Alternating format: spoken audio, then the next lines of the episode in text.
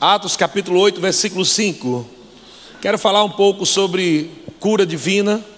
E eu acredito que você vai provar mais daquilo que Deus tem sobre esse assunto de cura divina, amém?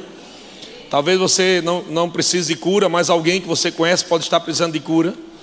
E Deus vai estar ministrando nessa noite, o Espírito Santo te ensinando e te inspirando a você ir lá impor as mãos, amém? Curar os enfermos. Alguém é, precisa da sua imposição de mãos. Quem está pronto aqui para obedecer ao Senhor? Quem está pronto aqui para curar os enfermos, expulsar demônios, libertar cativos? Isso não é somente o trabalho do pastor, não, de toda a igreja.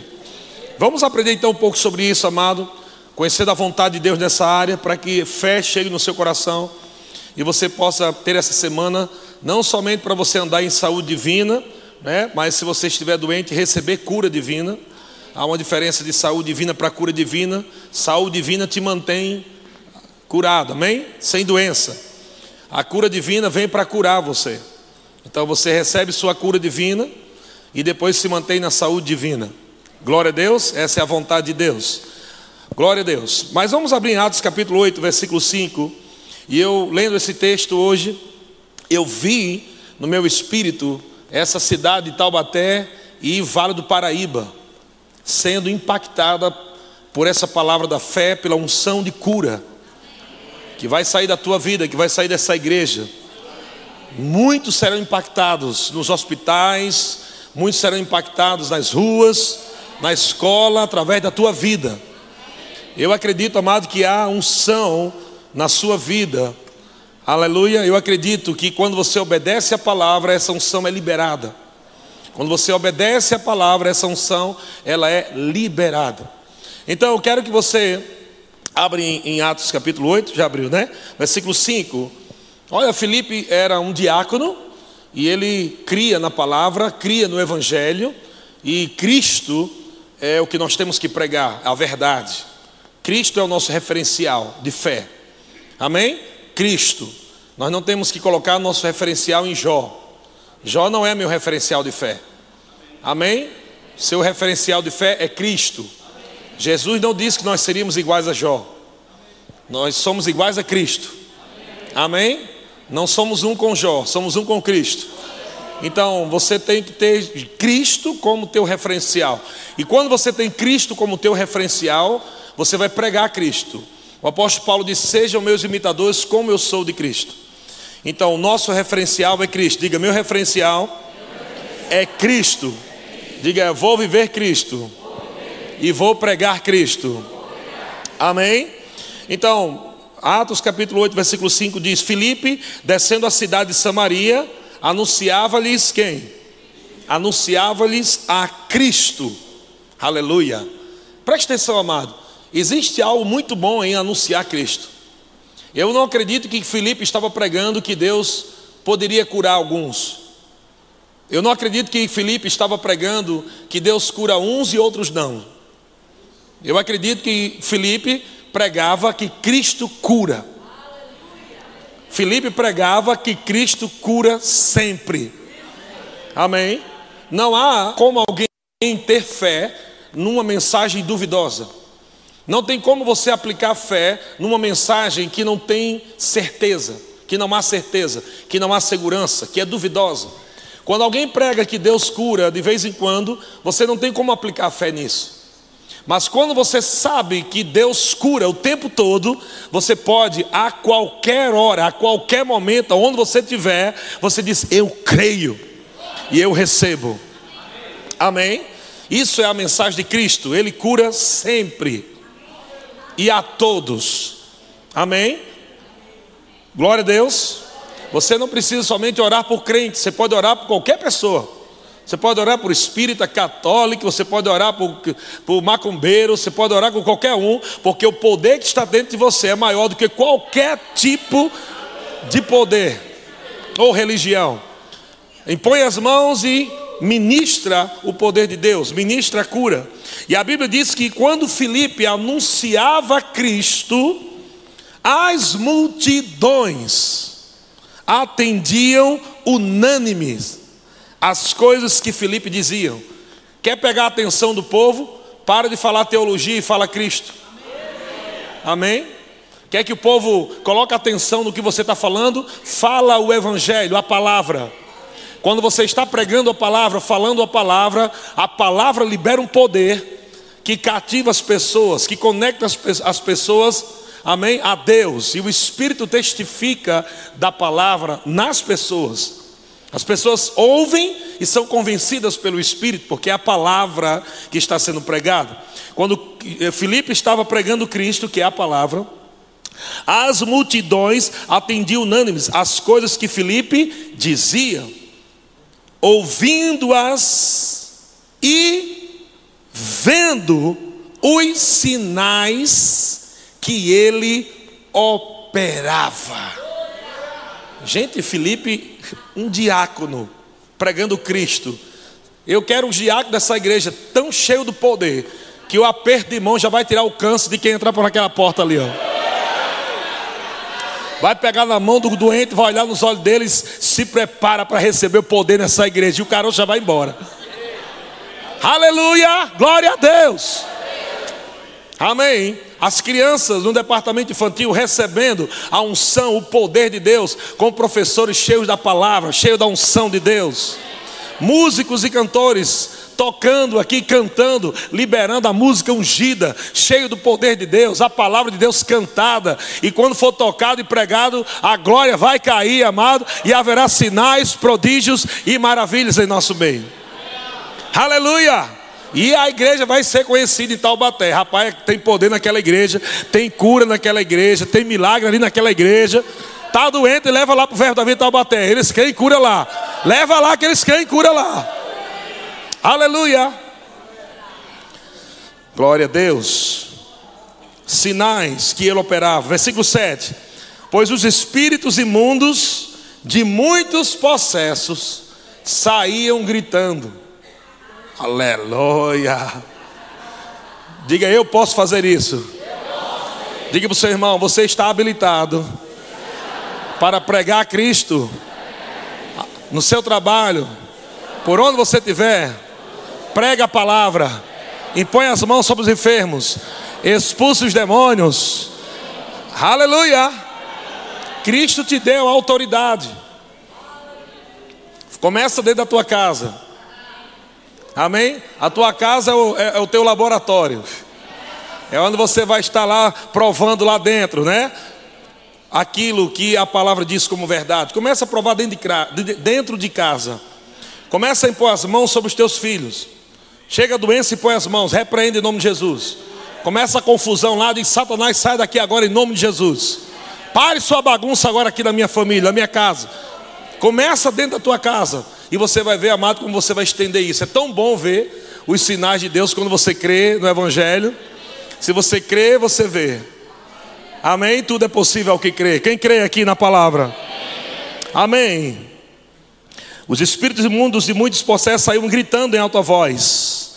E muitos paralíticos e coxos foram curados. E houve o que? Grande alegria em Taubaté. Aleluia! Grande alegria em Pindamonhangaba, grande alegria em Tremembé, grande alegria em Caçapava, grande alegria em todas as cidades aqui, amado. Nós vamos abrir igrejas Verbo da Vida e nós vamos colocar pontos de pregações, igrejas sendo levantadas e pessoas cheias do Espírito, cheias da palavra de Deus, vão estar pregando Cristo e sinais, prodígios e maravilhas vão se manifestar de uma forma sobrenatural e todos vão ver que Jesus, ele é o mesmo ontem, hoje e eternamente. Glória a Deus. E a nossa visão de cruzada está chegando. Nós estamos preparando a equipe. Glória a Deus. Vamos lotar os estádios e vamos fazer as cruzadas de cura. Aleluia. Aleluia. Para 20 mil, 30 mil, 40 mil, 100 mil pessoas. Vai vir ônibus de tudo que é canto, amado. Aleluia. Porque nós cremos no poder de Deus. Cremos no poder de Deus. Deus é bom. Aleluia. Veja, a cura está disponível exatamente, amado, para libertar o povo das doenças. Então Deus não iria disponibilizar a cura se Ele mesmo fizesse acepção de cura. Deus disponibilizou cura para todos aqueles que creem. Amém? E veja que o resultado de cura é alegria. Houve grande alegria, porque as pessoas estavam sendo libertas. Deus quer ver o povo alegre, Deus quer ver as pessoas sendo libertas e transformadas, irmão.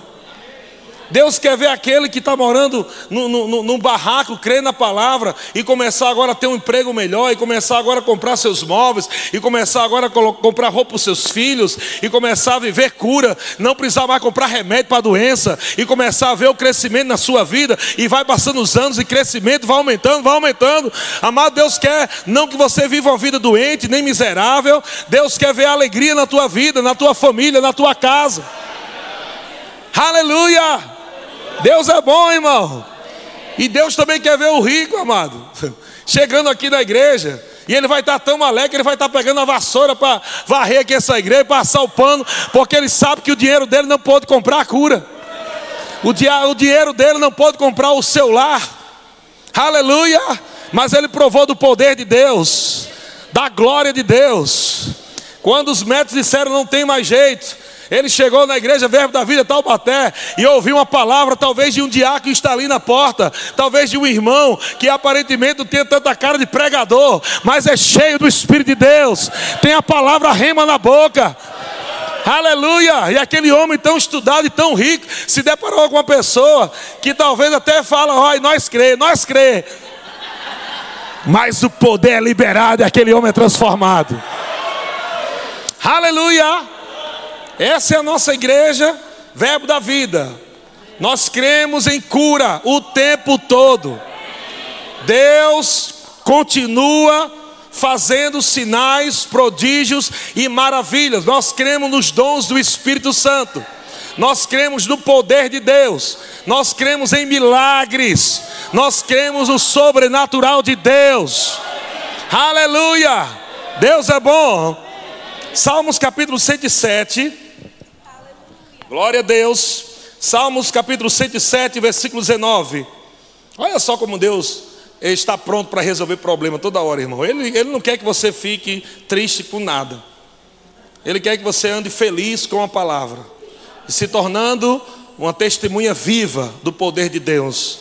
Salmo 107, versículo 19 diz: Então, na sua angústia, clamaram ao Senhor, e ele os livrou das suas tribulações. Aleluia! Você tem um Deus tão poderoso, irmão. Um Deus tão poderoso que está pronto para livrar você de coisas que você não sabe como se livrar. Ele sabe. Deus sabe como livrar você de coisas que você não sabe como se livrar. Você só precisa se conectar a Ele. Você só precisa se render a Ele. Precisa falar para Ele: Senhor, eu não quero ficar preso nisso aqui, não. Eu não quero ficar preso nisso aqui, não. Jesus me fez livre. Eu quero viver a alegria dessa liberdade em Cristo Jesus. Amado, eu tenho certeza que Deus vai tirar você de situações que te deixam tristes, angustiado, pesado. Deus vai, é, é, é em 2018, amado, é um ano que vai ser marcante para a tua vida. Agora, não é marcante porque eu estou dizendo, vai se tornar marcante porque você está crendo. Amém? Não é porque eu digo, é porque você crê no que eu estou dizendo pelo Espírito. 2018, aleluia, vai ser um reviravolta. Haverá um reviravolta na tua vida. Coisas novas acontecendo, novidade de vida. Aquela doença de estimação que você carregava vai acabar. Amém? Nunca mais vai ter aquela doença. Glória a Deus. Ontem eu estava aqui, uma irmã me deu um abraço e ela estava muito feliz e os olhos dela brilhavam. Ela está há quatro meses na igreja. Ela chegou aqui com depressão profunda, tomando remédio taxa preta. E ela estava aqui, terminou o culto, já estava todo mundo conversando. E aquela irmã disse: Pastor, você pode orar por mim? E eu disse: Posso, o que, é que você tem? Eu estou com depressão. Eu digo: Hoje é o último dia da sua vida com depressão. E nós oramos por ela, demos um abraço nela. Ela chorou aquele choro de uma tristeza profunda, de angústia, e tudo que você pensasse de, de, de ruim, parecia que estava vindo aquele choro. Irmão, ela ontem me deu um abraço. Pastor, fazem quatro meses que eu não tomo mais remédio. Fazem quatro meses que eu estou feliz, sorrindo. Essa igreja é bom demais, pastor. Aleluia! Deus é bom! Aleluia! Glória a Deus. Deus é bom. Versículo 20: Enviou-lhes a sua palavra e os sarou, e os livrou do que lhes era mortal. Deus enviou a sua palavra, Deus enviou a sua palavra e nos livrou do que era mortal. Não importa a doença que está no seu corpo, a palavra te livra do que é mortal, a palavra te vivifica, a palavra te restaura, a palavra recria órgãos. Se você precisa de um rim, a palavra te dá um novo. Se você precisa de um pulmão, a palavra te dá um novo. Se a coluna está torta, Jesus foi carpinteiro, ele sabe alinhar as coisas. Ele vai alinhar a tua coluna. Mas você vai andar aqui, amado, em saúde divina. Vai andar em saúde divina. E vai pregar com ousadia que Cristo cura, porque você diz: Olha, eu não estou falando que Cristo cura só porque alguém me disse, eu estou falando porque eu fui curado. Eu sou testemunha viva de que Cristo me curou. Aleluia! Glória a Deus. Deus é bom. Aleluia. Sabe, veja o que está escrito, versículo 19, a palavra vindo para curar você. Amém? Sabe que o Senhor já te curou em Cristo Jesus. Amém? Mas o versículo 21 tem algo que nós devemos fazer todo dia agora para manter isso. Rendam graças ao Senhor por sua bondade e pelas suas maravilhas para com os filhos dos homens. Amado, renda graça ao Senhor todo dia. Pai, muito obrigado. Meu corpo funcionando perfeitamente. Pai, muito obrigado por essa comida. Oh, ovo gostoso, aleluia. Oh, ovo gostoso, papai do céu. Não reclama porque você está comendo só ovo. Dá graças a Deus pelo ovo, dá graças a Deus pelo pão, pelo cuscuz. E quando você manter a sua vida ações de graça, você vai ver, amado, que coisas vão começar a chegar que você nunca comeu. Ha, ha, ha. Glória a Deus. Seja grato porque você está vivo. Seja grato porque você está aqui respirando. Seja grato, amado, porque você está aqui ouvindo uma palavra boa. Porque a palavra está te resgatando, está te levantando, está te animando. Seja grato a Deus todos os dias. Sempre tenha um grito de júbilo na tua boca. Sempre tem uma dança para cada culto, irmão sempre tem uma carreira preparada de alegria, de vitória. Aleluia. Glória a Deus. Deus é bom. Amém. Ou você cultua Deus, ou você vai cultuar o diabo. Ou você celebra a cura, ou você vai estar murmurando na doença. Você tem que escolher o que você quer. Se você ficar, ai meu Deus, eu estou doente, está difícil, aí eu vou morrer, ai, ai, ai, ai, ai, ai, vai piorar, irmão. Mas se você decidir crer, Aleluia. Cristo é minha cura. Ele levou sobre si as minhas dores e as minhas enfermidades. Pelas suas pisaduras eu sou sarado. Aleluia. Você fala com o caroço. Ouviu caroço? Eu mando em você. Você não me controla, eu controlo você. Maior é o que está em mim. Eu digo em nome de Jesus: você vai sair agora do meu corpo. Saia, vai-te embora câncer, vai-te embora caroço, vai-te embora nódulo. Aleluia. Glória a Deus. Ha, ha, ha. Você só vai para o hospital para curar enfermo. Amém. Glória a Deus. E eu quero que você entenda, não, não se condene se você foi ou se precisa ir. Mas eu quero que você pegue a revelação. Minhas mensagens normalmente são futurísticas. o que isso quer dizer? É Deus preparando você para viver o que eu estou dizendo hoje. Amém? Você pai, pastor, eu ainda não estou vivendo esse nível, não, mas Deus está te puxando para lá. Amém? Deus está dizendo: é possível você ver essa vida. Deus não quer que você fique no hospital, né, ou, toda hora gastando dinheiro com remédio, com um bocado de coisa. Deus quer que você vá lá para curar os enfermos. Amém? Então vai visualizando isso da tua vida. Vai vendo isso da tua vida. Amém? Eu não aceito doença do meu corpo.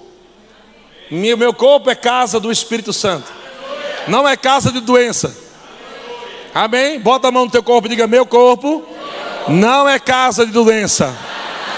É casa do Espírito Santo de Deus. Diga: Só aceito aqui no meu corpo o que vem do céu. Em nome de Jesus. Dá um grito aí de alegria, irmão. Glória a Deus. 1 Pedro capítulo 2, versículo 24. O apóstolo Pedro diz: carregando ele mesmo em seu corpo, falando sobre Jesus, carregando ele mesmo, 1 Pedro 2, 24. Carregando ele mesmo em seu corpo, sobre o madeiro, os nossos pecados, para que nós, mortos para o, os pecados, vivamos Vivamos. Sabe que Jesus morreu para você viver? Jesus não morreu para você morrer cedo. Jesus morreu para você viver mais e melhor. Morte prematura não é plano de Deus. E nunca foi. Deus não chama ninguém novo ir para o céu. Não é a vontade de Deus isso. Ah, Deus recolheu porque o bicho era tão bom. Ele vai fazer o que lá no céu? Você tem tanta coisa para fazer aqui na terra. A Bíblia diz que a seara é grande e os trabalhadores são poucos. Deus vai matar o restinho, é?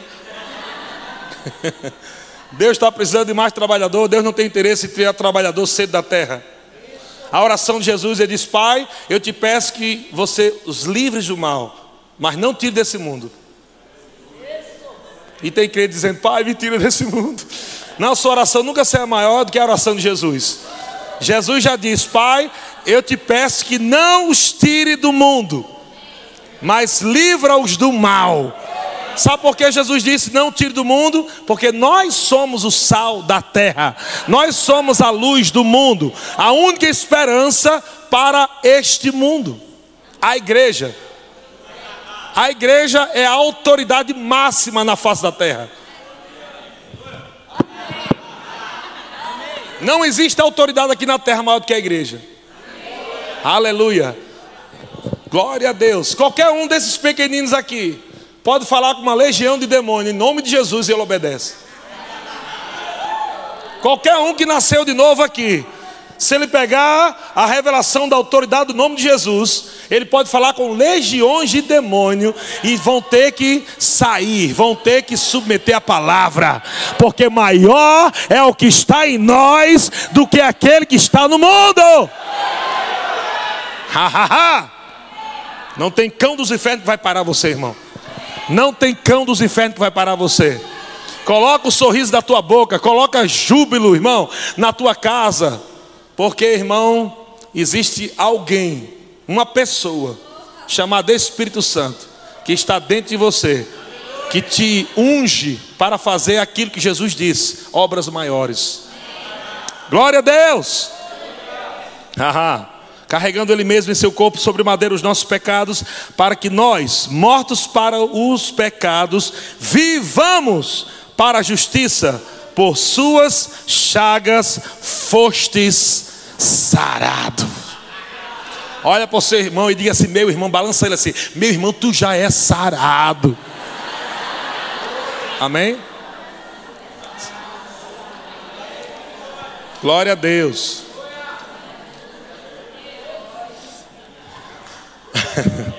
Glória a Deus. Agora, algumas perguntas aqui. Algumas perguntas. O que impede alguém receber a cura?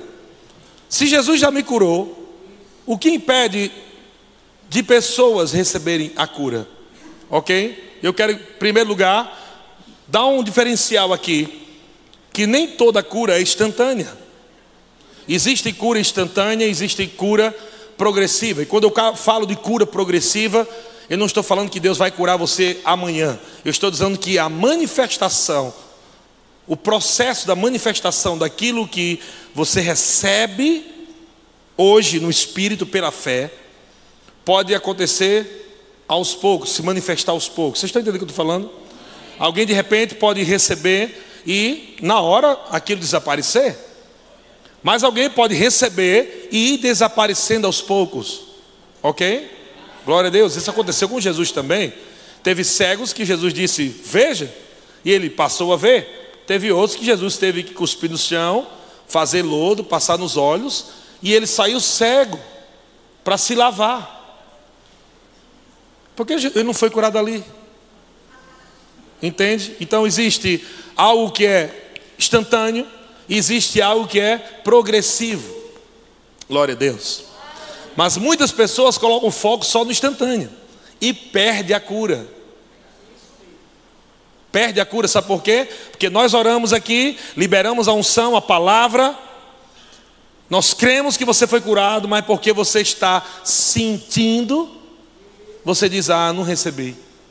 E quando você diz não recebeu, acabou de anular o poder da cura. Então o que é que você tem que fazer? Ações de graças. Recebeu imposição de mãos, recebeu uma palavra, agora fica todo dia, glória a Deus, eu recebi. Eu recebi minha cura, eu sou curado. Eu recebi minha cura, eu sou curado. E aquilo vai acabando, e vai acabando, e vai acabando. Pode ser que aconteça de repente, ok? Então, esse ponto aqui eu quero deixar de lado. Mas eu quero falar pontos realmente negativos que fazem com que uma pessoa não receba a cura. O primeiro ponto é pecado. Uma vida de pecado faz com que a cura não se manifeste no seu corpo. E a Bíblia diz aqui em Romanos capítulo 8, versículo 13: Porque se viver de segundo a carne, veja, ele está falando de um estilo de vida. Se você vive segundo a carne, caminhais para a morte. Quando você está semeando na carne, você vai colher corrupção. E essa palavra corrupção também pode ser traduzida como doenças, enfermidades. Se você está vivendo uma vida no pecado, vivendo o pecado como estilo de vida, que não é mais seu estilo de vida, não é mais, amém? Nós temos que viver agora no espírito. Quando você anda vive essa vida na carne, você dá lugar ao diabo. E o apóstolo Paulo diz em Efésios: Não deis lugar ao diabo. Amém? Enfermidade é obra do diabo, nunca de Deus. Nenhuma enfermidade é obra de Deus. Nenhuma enfermidade é obra de Deus. Todas são obras do diabo. Todas elas. E é por isso que a palavra foi enviada. A palavra é o remédio para o pecado. Cristo, amém?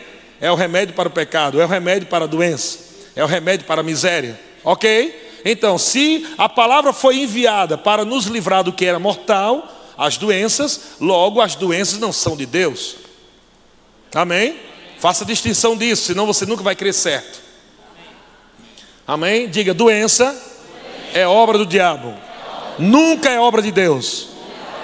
Diga para o seu irmão agora: diga, doença é obra do diabo, nunca de Deus.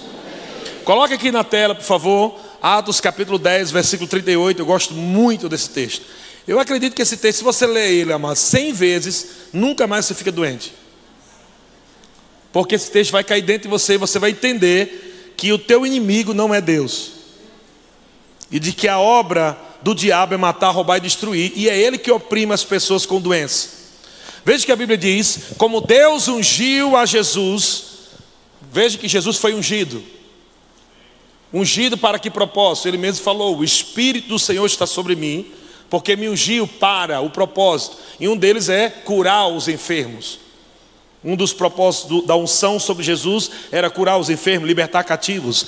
Como Deus ungiu a Jesus de Nazaré com o Espírito Santo e com poder, o qual andou, Jesus andou por toda parte fazendo o bem. Jesus nunca fez o mal.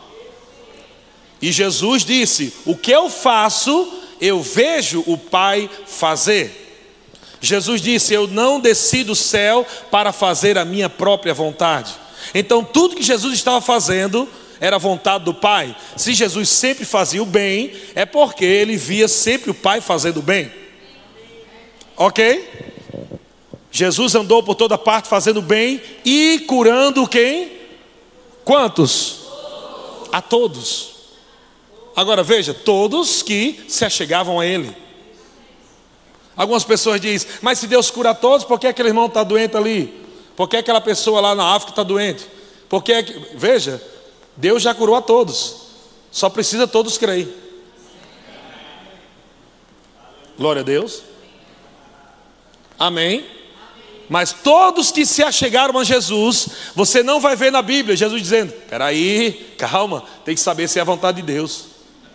Você nunca vai ver isso no Evangelho. Todos que se achegavam a Jesus, Jesus curava. Quando chegavam em incredulidade, Jesus consertava ele para receber. Mas não deixava ele sair sem a cura. Amém? Agora, vamos lá. Finalzinho aí do texto. Fazendo bem e curando a todos os. Veja, fazendo bem e curando a todos os oprimidos. Veja, curando a todos os oprimidos. Veja que a palavra cura está dentro do texto de opressão aí, no mesma, na mesma linha. Curando a todos os oprimidos, quer dizer que a doença é uma opressão. A doença é uma opressão maligna, curando a todos os oprimidos do diabo. A doença é uma opressão maligna e Jesus veio para curar a todos os oprimidos do diabo. Por que Jesus curava a todos? Porque Deus era. Então Deus não podia colocar a doença e Ele mesmo me curar. Não tem lógica um negócio desse. E já está claro que a doença é uma opressão maligna. E Deus estava com o Filho, Jesus, destruindo as obras do diabo. Olha para o seu irmão de novo, por favor, e diga para ele: não aceita doença no teu corpo. Amém. Glória a Deus. Então, número um, pecado. Um dos problemas de pessoas não receber pecado. Número dois, o outro ponto, pessoas não receber cura, dúvida. Dúvida. Em Tiago capítulo 1, versículo 6, diz assim: Peça, porém, com fé, em nada duvidando pois o que duvida é semelhante à onda do mar, impelida e agitada pelo vento. Não suponha esse homem que alcançará do Senhor alguma coisa. E alguma coisa de Deus também está, a, a, a cura também está dentro desse alguma coisa. Amém? Se alguém está doente, mas não está crendo, não está é, é, orando correto, por isso que a oração para cura se chama oração da fé. Se fosse oração da dúvida, não ia funcionar. Mas é oração da fé. Amém? Está alguém entre vós doente? Chame os presbíteros da igreja e estes façam a oração da fé. E Deus levantará, aleluia. Glória a Deus, o enfermo. Curado, claro. Amém? Então o que é a oração da fé? Não deve ter dúvida.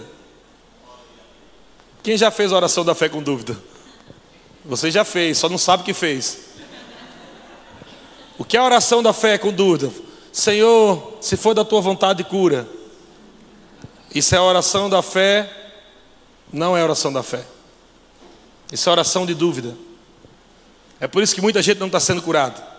Porque não está orando a oração da fé, está orando a oração da dúvida. Senhor, se for da tua vontade, cura. Está errado. A oração da fé é assim: Pai, muito obrigado, porque você já levou essa doença. E eu declaro esse homem, essa mulher completamente sarado para a glória de Deus, em nome de Jesus. E olhe no olho do camarada ou no olho da camarada e diga: receba agora a sua cura em nome de Jesus. Isso é oração da fé. Essa oraçãozinha michuruca. É, se for da vontade de Deus, tu serás curado. Se não for, tu não vai ser. Se tu não ser, tu já. tu já liga lá já para o, a casa funerária e aproveita para dividir em 12 vezes. Está com promoção lá de caixão. É esse tipo de oração que a religião está fazendo por aí. Religiosidade está fazendo por aí. Amém. Quando alguém diz assim, ah, eu vou orar por você, mas não sei se Deus vai curar, pode ser que ele cure ou não. Na verdade, ele é que está incrédulo. Porque ninguém que está em fé fala isso. Ninguém que está em fé fala isso. Só fala fé aquele que realmente crê na palavra. Ninguém vai dizer, talvez Deus cure. Não, eu nunca vi os apóstolos falando isso. Aleluia. Diga, eu sou da fé. Diga, Satanás Saia da frente. Porque eu estou colocando fogo pelas ventas. Eu vou destruir as suas obras. Glória a Deus, aleluia. Ha, ha, ha. Eita, meu irmão, tu vai ver aqui o rebuliço que vai ter no Vale do Paraíba. É gente vindo de tudo que é canto. Aleluia. Terceiro ponto: falta de perdão. Por que pessoas não recebem cura? Falta de perdão. Parece uma coisa simples, mas é terrível. Porque a manifestação do amor de Deus é a manifestação da cura é a manifestação do amor de Deus. Amém? A manifestação dos dons do Espírito Santo nada mais é do que a manifestação do amor de Deus. Amém? A bondade do Senhor, a misericórdia do Senhor fluindo para alcançar alguém. Se você não perdoa, você está bloqueando o fluir do amor de Deus na sua vida. E é por isso que pessoas não recebem cura. Porque está com raiva daquela pessoa que, ah, 1947 fez uma coisa.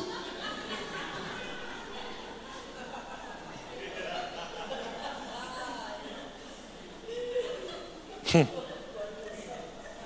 Eu gosto de falar essa frase porque é uma frase realmente chocante e verdadeira. Não perdoar é você tomar o veneno e esperar que o outro morra. Então tem gente tomando veneno de doença. Ah, eu não perdoo. Não perdoo. eu prefiro morrer. Vai morrer mesmo. Não fica pensando que você vai viver, não. Vai morrer. Olha o que a Bíblia diz em Provérbios, capítulo 4, versículo 21. Provérbios, capítulo 4, versículo 21. Não os deixe apartar-se dos teus olhos, falando da palavra, da verdade. Não os deixe apartar dos teus olhos. Guarda-os no mais íntimo do teu coração. Ou seja, a palavra tem que estar lá. Amém? A palavra vai limpar você. Jesus falou: Vós estás limpos pela palavra que eu vos tenho falado. A palavra vai limpar você. Deixa a palavra limpar teu coração. Quando a palavra falar assim, libere perdão, obedeça. Pode até doer, mas obedece. Vai ser bom para você. Versículo 22. Porque se você fizer isso, vai ser o quê? Porque são vida para quem os acha e saúde para o seu corpo. Olha só o próximo versículo 23. Sobre tudo o que se deve guardar, guarda o coração, porque dele procede as fontes da vida. Se teu coração está podre, como é que vai fluir cura? Como é que as fontes da vida vai fluir do teu coração para o teu corpo, do teu homem interior, homem espiritual, se diz falta de perdão? Libera perdão.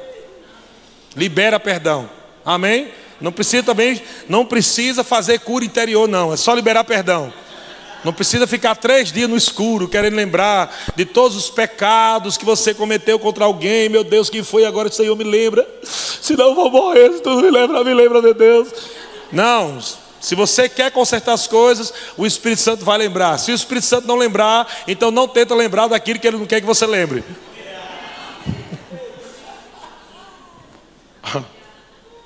Porque ir no passado sem o Senhor é você cavar né, uma cova e encontrar um defunto. Você vai encontrar fedor lá. Tem coisas que o Senhor vai dizer para, olha, deixa para lá. Mas tem coisas que o Senhor vai dizer, lembra aquela pessoa, vai lá e pede perdão para ela.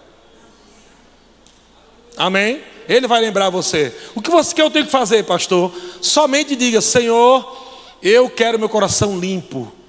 Eu não quero mais doença no meu corpo. Eu não quero mais nada de it na minha vida sinusite, artrite, que tiver it, vai para fora. Eu não quero meus ossos fracos. Eu quero meus ossos cheios da unção, cheios da palavra. Eu quero viver muito. Sabe que no Antigo Testamento, no Antigo Testamento, no Antigo, gente, há uma promessa de viver no mínimo 70 anos. No mínimo 70. No Antigo. Imagina no Novo. Eu vou colocar pelo menos, para você não ficar tão assustado, vou colocar só mais 10 no novo. No mínimo 80. No mínimo. Menos que isso eu não aceito. Eu não aceito. O que pode interromper minha vida? Pecado, não crer na palavra, dúvida, Amém? Mesma coisa que estou falando aqui. É, não obedecer às leis naturais. Tem pessoas que ficam doentes porque se eu sou da fé, aleluia. Aí sai sem camisa no frio. Eu sou da fé, glória a Deus. E o gelo batendo nos peitos lá. Depois está lá uh, uh, com febre. Deu errado minha confissão. Claro que vai dar errado. Você está quebrando uma lei natural. Você não pode dizer, eu sou curado, veja, eu vou. Ah, pá, se lasca no chão. Se você pular de um prédio. Existem leis naturais que você não pode quebrar, amém? Por exemplo, tem gente ficando doente porque come demais. Está comendo porcaria, colocando lixo para dentro. O tempo todo, comendo errado. Tem gente que não toma água. Amém? Não se alimenta direito. Tem gente que não dorme direito. São coisas que Deus criou para você praticar. Tem que tomar água, tem que comer direito, se alimentar direito. Você tem que dormir direito. Amém? Fazer uns exercíciozinhos. Aleluia. Nem que seja uma caminhadazinha, pelo menos. Veja que no espírito você é sarado. Mas, mas não quer dizer que você tem um tanquinho. Em Cristo você recebeu um tanquinho na barriga. Você é sarado em Cristo Jesus. Não, essa parte física você tem que fazer alguma coisa para manter o seu corpo em saúde, amém? Glória a Deus. Uns exercícios de vez em quando, uma caminhadazinha, uma academia se der, tal, alguma coisa. Dá uma melhorada aí nesse negócio, amém, irmão? Glória a Deus, aleluia. o outro ponto que pessoas podem deixar de receber cura, a incredulidade. Veja que a dúvida é diferente da incredulidade. A dúvida é quando a pessoa, será que Deus quer? Será que Deus não quer? A incredulidade é, rapaz, eu não creio que Deus vai, vai fazer não. É muito complicado. Aí vai nada. Aí já morreu já. Aí, vixe, isso aí? já morreu, já morreu, não tem jeito não. Incredulidade. Amém? Muita gente está morrendo por causa de incredulidade. E a incredulidade também impede com que o poder de Deus flua.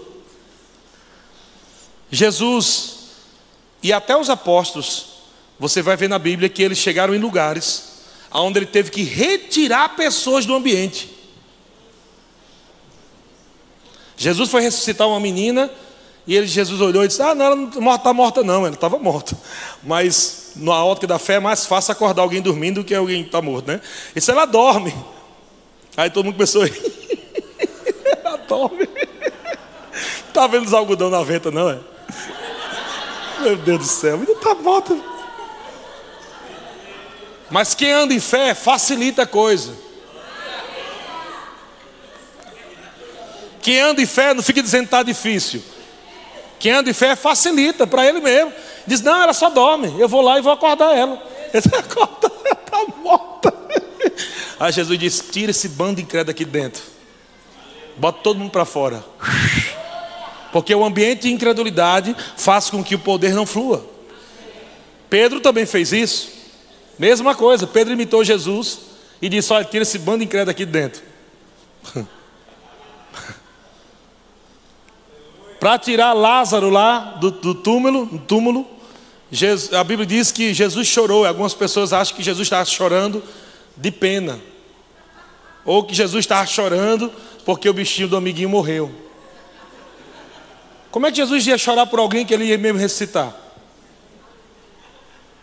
Jesus sabia que ele ia ressuscitar, ele não estava chorando por causa de Lázaro, ele estava chorando por causa da incredulidade do povo. Havia uma multidão chorando ao redor.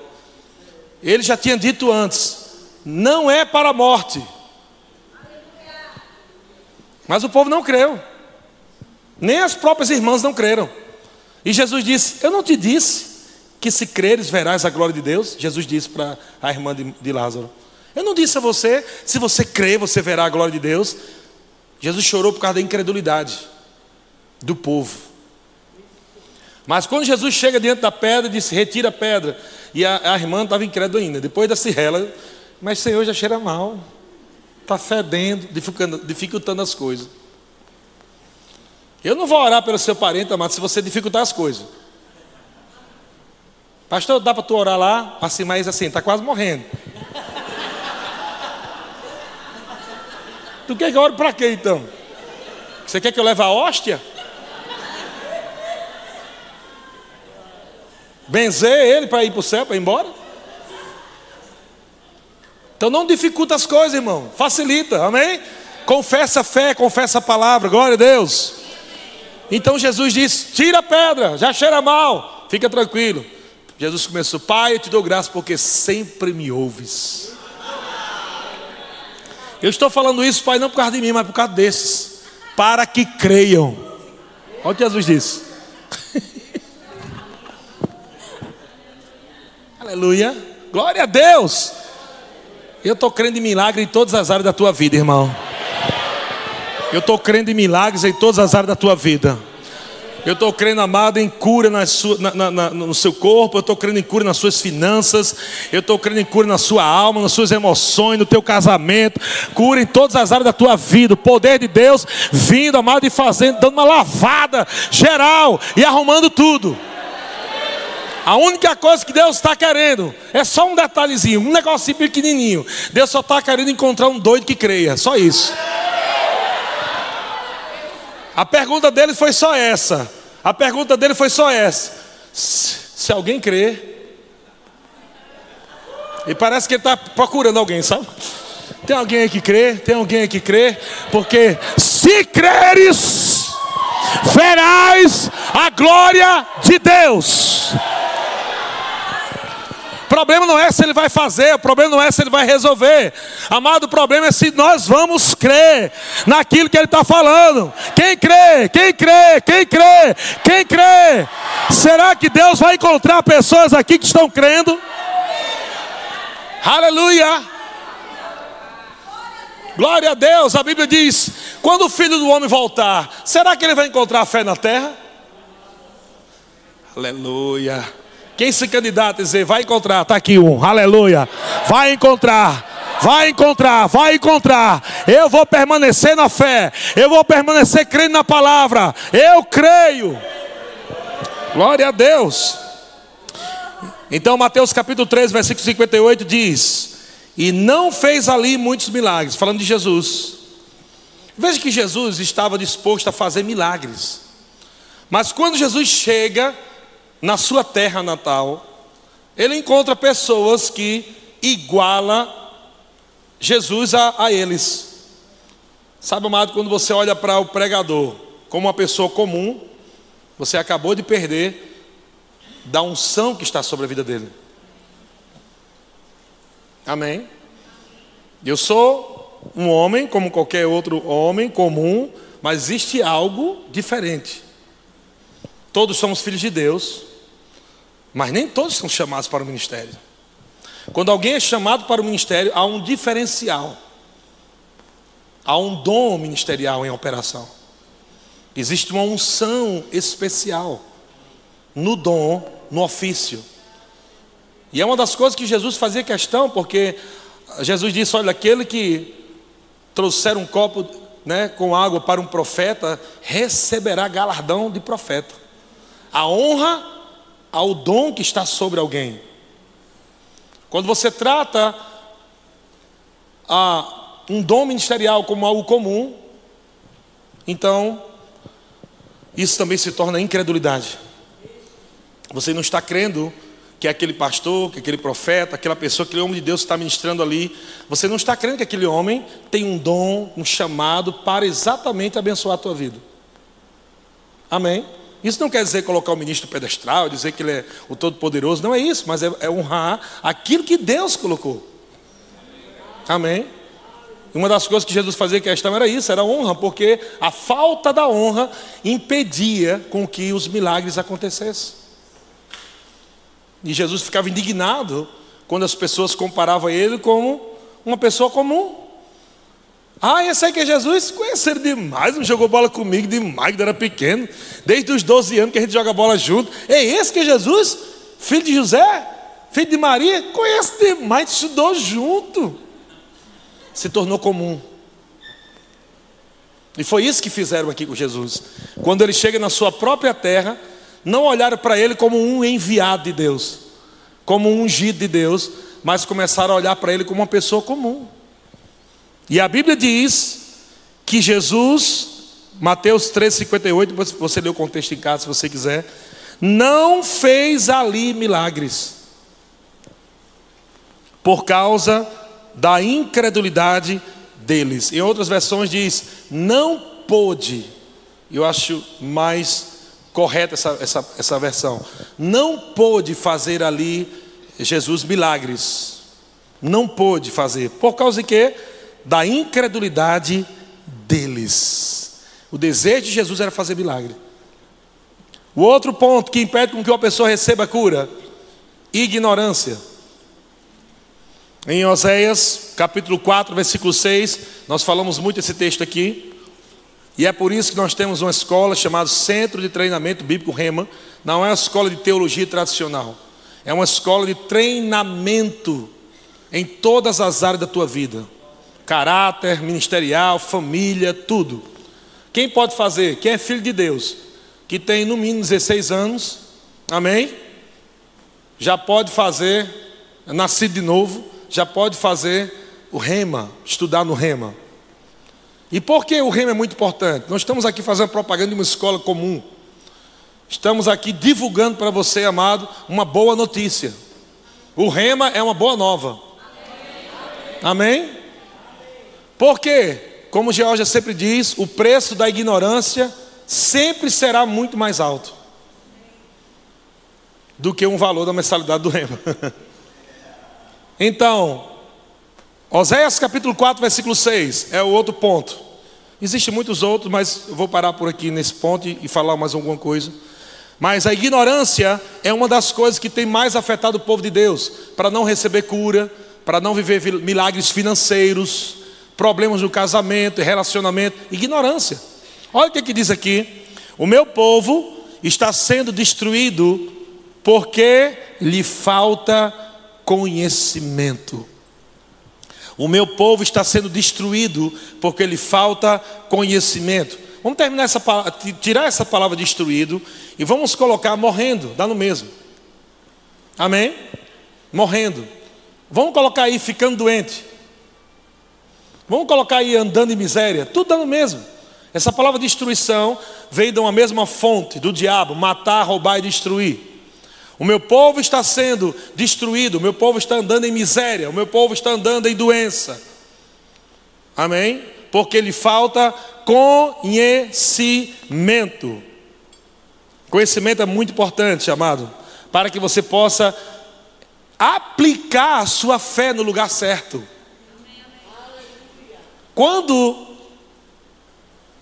quando uma pessoa nasce de novo, ela recebe a medida da fé. Isso quer dizer que todos os filhos de Deus têm fé. Todos. Diga eu tenho fé. O problema é como você aplicar essa fé. A fé deve ser aplicada na palavra no conhecimento revelado. Se você aplica a fé em uma coisa que não está baseada na palavra, não vai funcionar. Mas quando você aplica a fé no conhecimento, no pleno conhecimento de Deus e de Jesus Cristo, então vai funcionar. Glória a Deus. Porque o povo está sendo destruído? Porque falta conhecimento.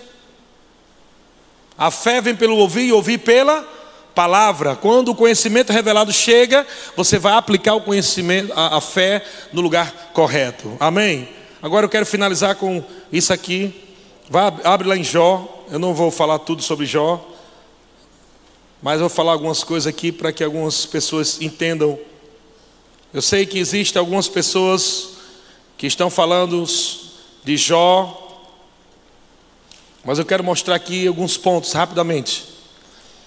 Deixa eu falar algo para você.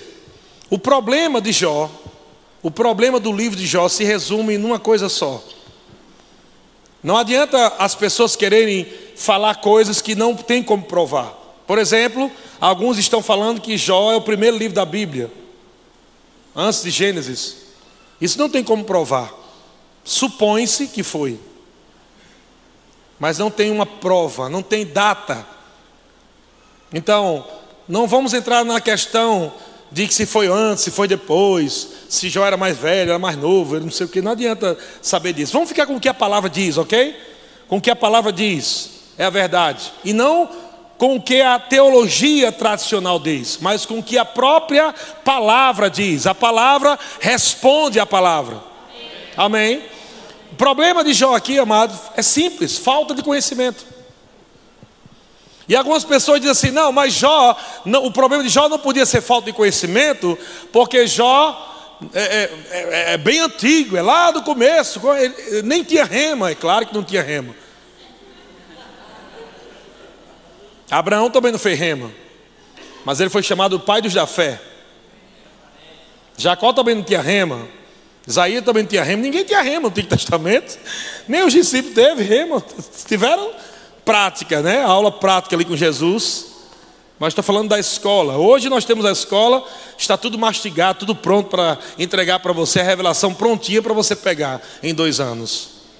Mas eu quero que você saiba que ainda que Jó tenha vivido, vou colocar aqui, se Jó tivesse vivido antes de Abraão, como alguns teólogos dizem, o problema dele continua o mesmo. Falta de conhecimento. E foi a única coisa que Deus exigiu de Jó quando Deus aparece pela primeira vez para Jó no capítulo 38. Ou seja, do 1 ao 38, Deus não falou nada com Jó. Eu acho que Deus estava naquele tipo, né? Tradicional, né? Porque se Deus não fala, porque está trabalhando, aleluia. 37 capítulos que Deus não fala nada com Jó. Sabe o que é nada? Nada. A partir do capítulo 38 é que a Bíblia diz que Deus se manifesta para falar com Jó. Sabe qual foi a primeira coisa que Deus falou com Jó? Jó, eu sei que tu não tem conhecimento. Eu sei que tu não tem rema. Você não é culpado disso. Não, não foi isso que Deus cobrou de Jó. Abra lá para você ver. Jó capítulo 38. No versículo 1, haha, eu quero que você entenda que o maior perigo hoje continua sendo falta de conhecimento, e foi o que Deus cobrou de Jó.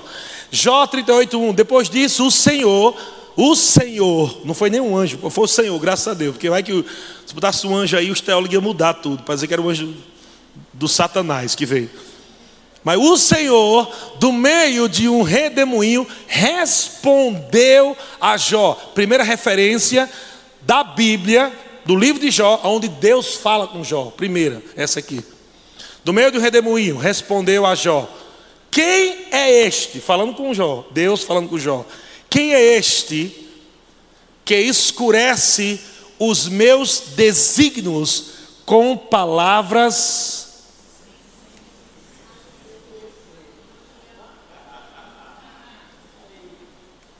Se a gente pregar esse texto aqui, pronto, resolveu o problema do livro de Jó. Agora você vai entender quando Jó falava coisas que nós achávamos que era Deus. E que nós usamos, embora Jó estivesse num grande sofrimento, é isso que a igreja está passando hoje. Um grande sofrimento usando palavras sem conhecimento. Um bocado de gente sofrendo, botando a culpa em Deus. E alguns amados irmãos, não é? Mestres tradicionais dizendo que Jó é o homem da fé. Pois então vá ser igual a ele. Se você crê que Jó é o homem de Deus, peça do jeito que você crê, né? Peça para Deus matar teus dez meninos. Para testar a tua fé. Pede para Deus colocar um câncer da cabeça até a planta do pé. Diz, Deus me trata, aleluia, aumenta a minha fé, Senhor, manda um câncer para a minha vida agora. Quem é que ora assim? Ninguém ora, não é porque não ora.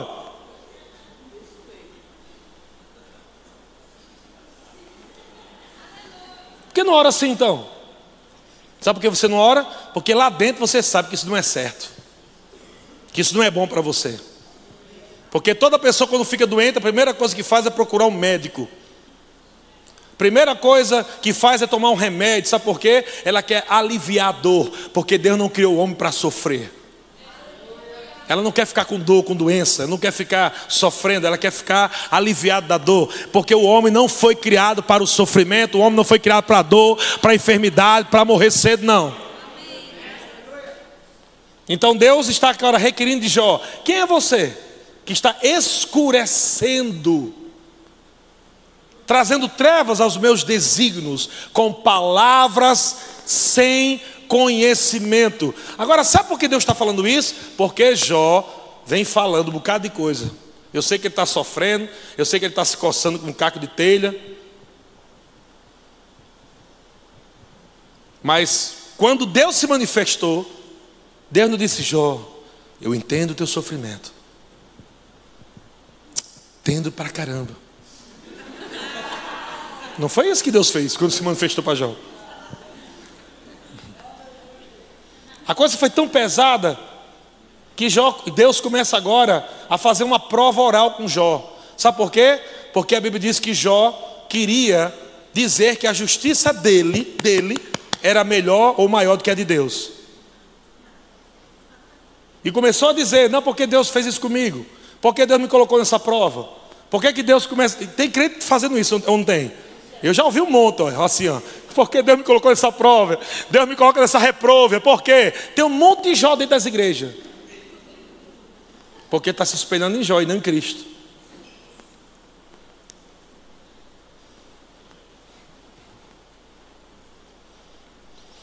E se você ler o capítulo 1 e capítulo 2, você vai ver que Satanás é que veio para destruir a família de Jó, não foi Deus. Satanás que destruiu os filhos, Satanás, Satanás destruiu os rebanhos, e Satanás tocou no corpo de Jó para que ele tivesse tumores malignos. Está lá bem claro. Vá lá em Jó capítulo 2 em casa e leia bem direitinho. Satanás colocou tumores em Jó. Agora sabe por que Jó não morreu? Porque ele não estava nem aí para a morte. Mas ele temia perder filhos, perder bens. E por isso que ele disse: O que eu mais temia me sobreveio, o que eu receava me aconteceu. A pessoa ignorante anda com medo. Uma pessoa ignorante ora com medo. Quando não tem conhecimento, você não ora baseado na palavra, você ora baseado na ansiedade no medo, na preocupação. Ai meu Deus, será que meu filho está nas drogas? Ai meu pai do céu, será que ele está nas drogas? Meu Deus, meu Deus. Está orando errado. Ansioso, com medo, preocupado, orando pelo filho para ver se o filho se está nas drogas, se vai cair no mundo, se vai morrer. Não é assim que ora, você tem que orar a palavra. Mas sem conhecimento, até a briga de casal é feia.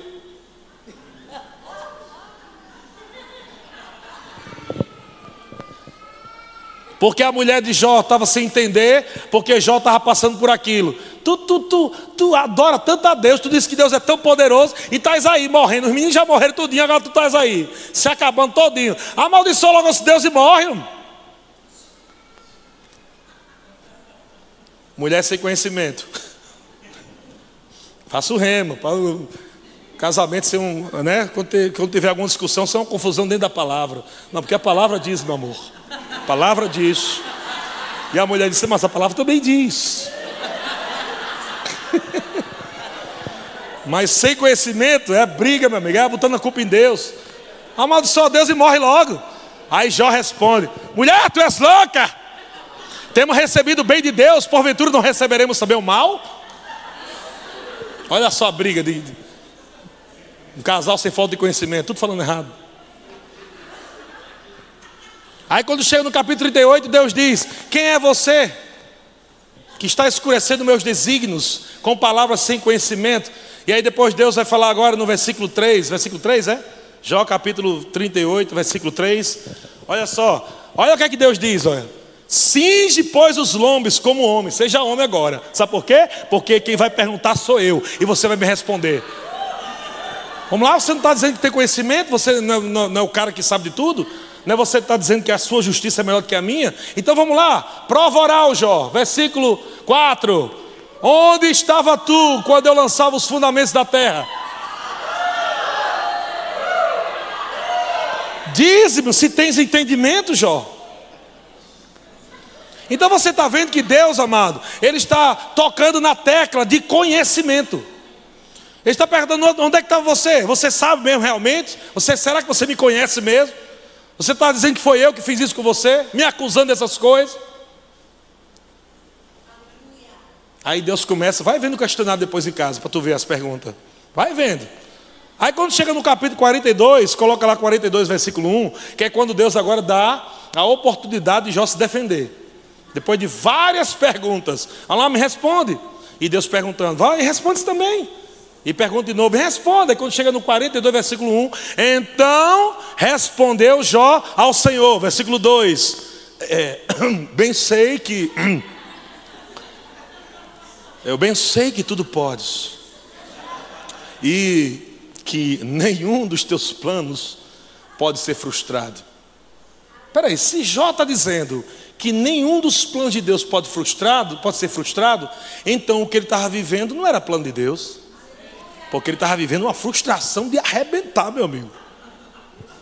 Então ele já está reconhecendo que agora que os planos, aquilo que ele estava vivendo não era plano de Deus, porque os planos de Deus não podem ser frustrados.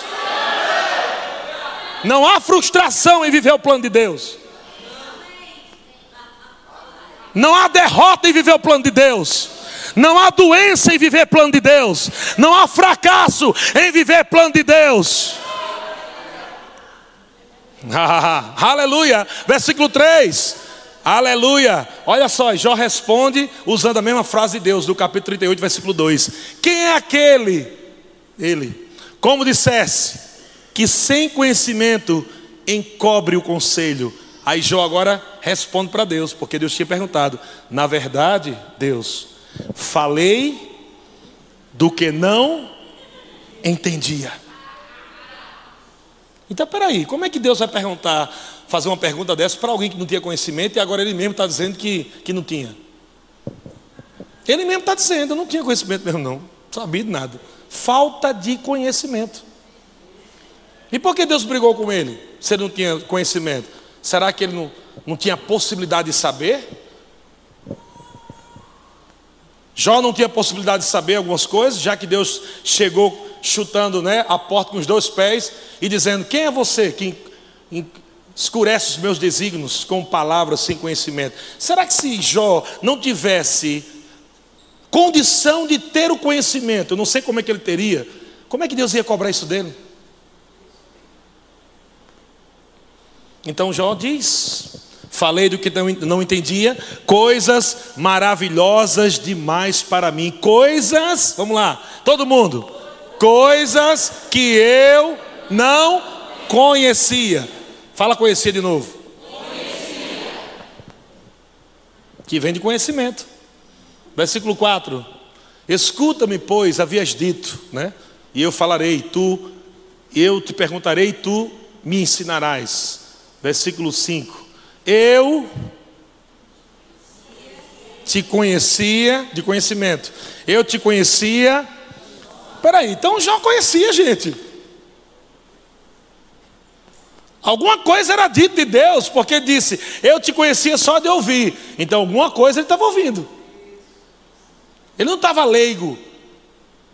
Ele disse, eu te conhecia sim, mas era só de ouvir. Mas agora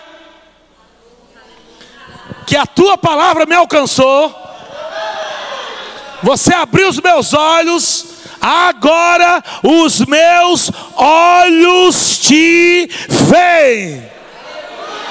Ele está dizendo agora, gente.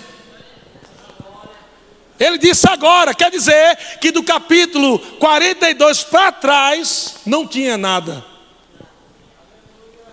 Mas a palavra chegou.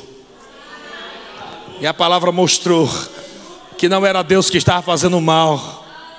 Não era Deus que estava fazendo mal.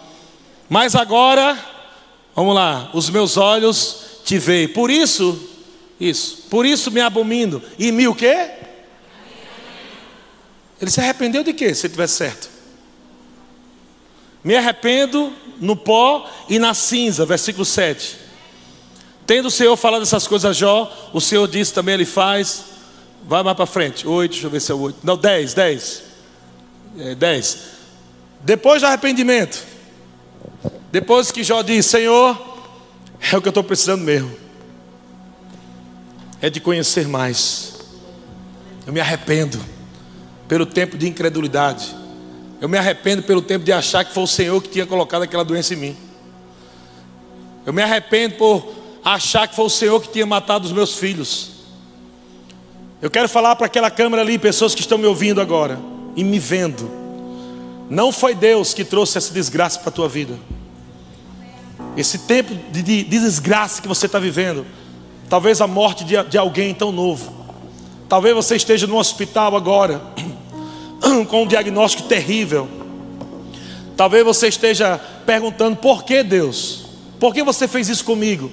Eu quero dizer que não foi Deus que fez isso com você. Pelo contrário, Deus quer tirar você daí. E Deus quer responder coisas que deixou você com raiva dele. Deus quer responder coisas para você que deixou você com o coração pesado para Deus, chateado. Por quê? Aquela pessoa morreu, por que o meu filho morreu, por que minha filha morreu. Eu quero dizer, amado, para você, que Deus está mudando a sorte de pessoas nessa noite. Porque a palavra revelada está tirando pessoas aqui do cativeiro da ignorância. A palavra revelada está tirando pessoas aqui do cativeiro da ignorância. Olhos de pessoas estão sendo agora abertos. Pessoas estão dizendo no seu coração: Meu Deus, durante tantos anos eu fui enganado, mas agora os meus olhos estão vendo. Os meus olhos estão vendo quanto Deus é bom. Deus é bom, Deus é bom. Mudou o Senhor a sorte de Jó quando este orava pelos seus amigos. E o Senhor, e o Senhor deu-lhe o dobro de tudo que possuía antes. Amado, esse é o ano do dobro. Dobro, dobro, dobro dobro, dobro. Sabe por que é dobro? Porque os seus olhos foram iluminados. Porque você está se arrependendo e não e não mais colocar a culpa em Deus. Porque Deus não é teu inimigo.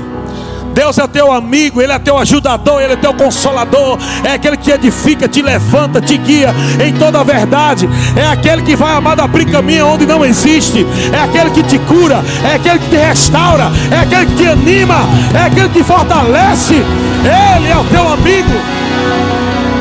Oh, glória a Deus! Versículo 12: Assim abençoou o Senhor o último estado de Jó. Glória a Deus. Deus está tirando pessoas aqui de um estado para outro estado. De um estado de pobreza, de um estado de miséria, de um estado de doença, e Deus está mudando o cativeiro. Deus está colocando você em um outro estado, um estado muito melhor, muito melhor, muito melhor. Assim abençoou o último estado de Jó, mais do que o primeiro versículo 13: teve, também teve outros sete filhos e três filhas. Versículo 15: Em toda aquela terra não se achavam mulheres tão formosas como as filhas de Jó. E seu pai, não está pensando que já morreu pobre? E seu pai lhes deu herança entre os irmãos. Versículo 16: Depois disso, viveu Jó 140 anos e viu a seus filhos e aos filhos de seus filhos até a quarta geração. E então, depois de tudo isso, e então morreu Jó, velho e farto de dias. Você não vai morrer antes que se cumpra cada palavra de Deus na tua vida. Creia nisso. Creia nisso. Creia nisso. Creia nisso. Eu não morrerei, mas eu viverei eu viverei, eu vou provar da bondade do Senhor, a bondade do Senhor, a bondade do Senhor, a bondade do Senhor. Fique em pé, levante suas mãos.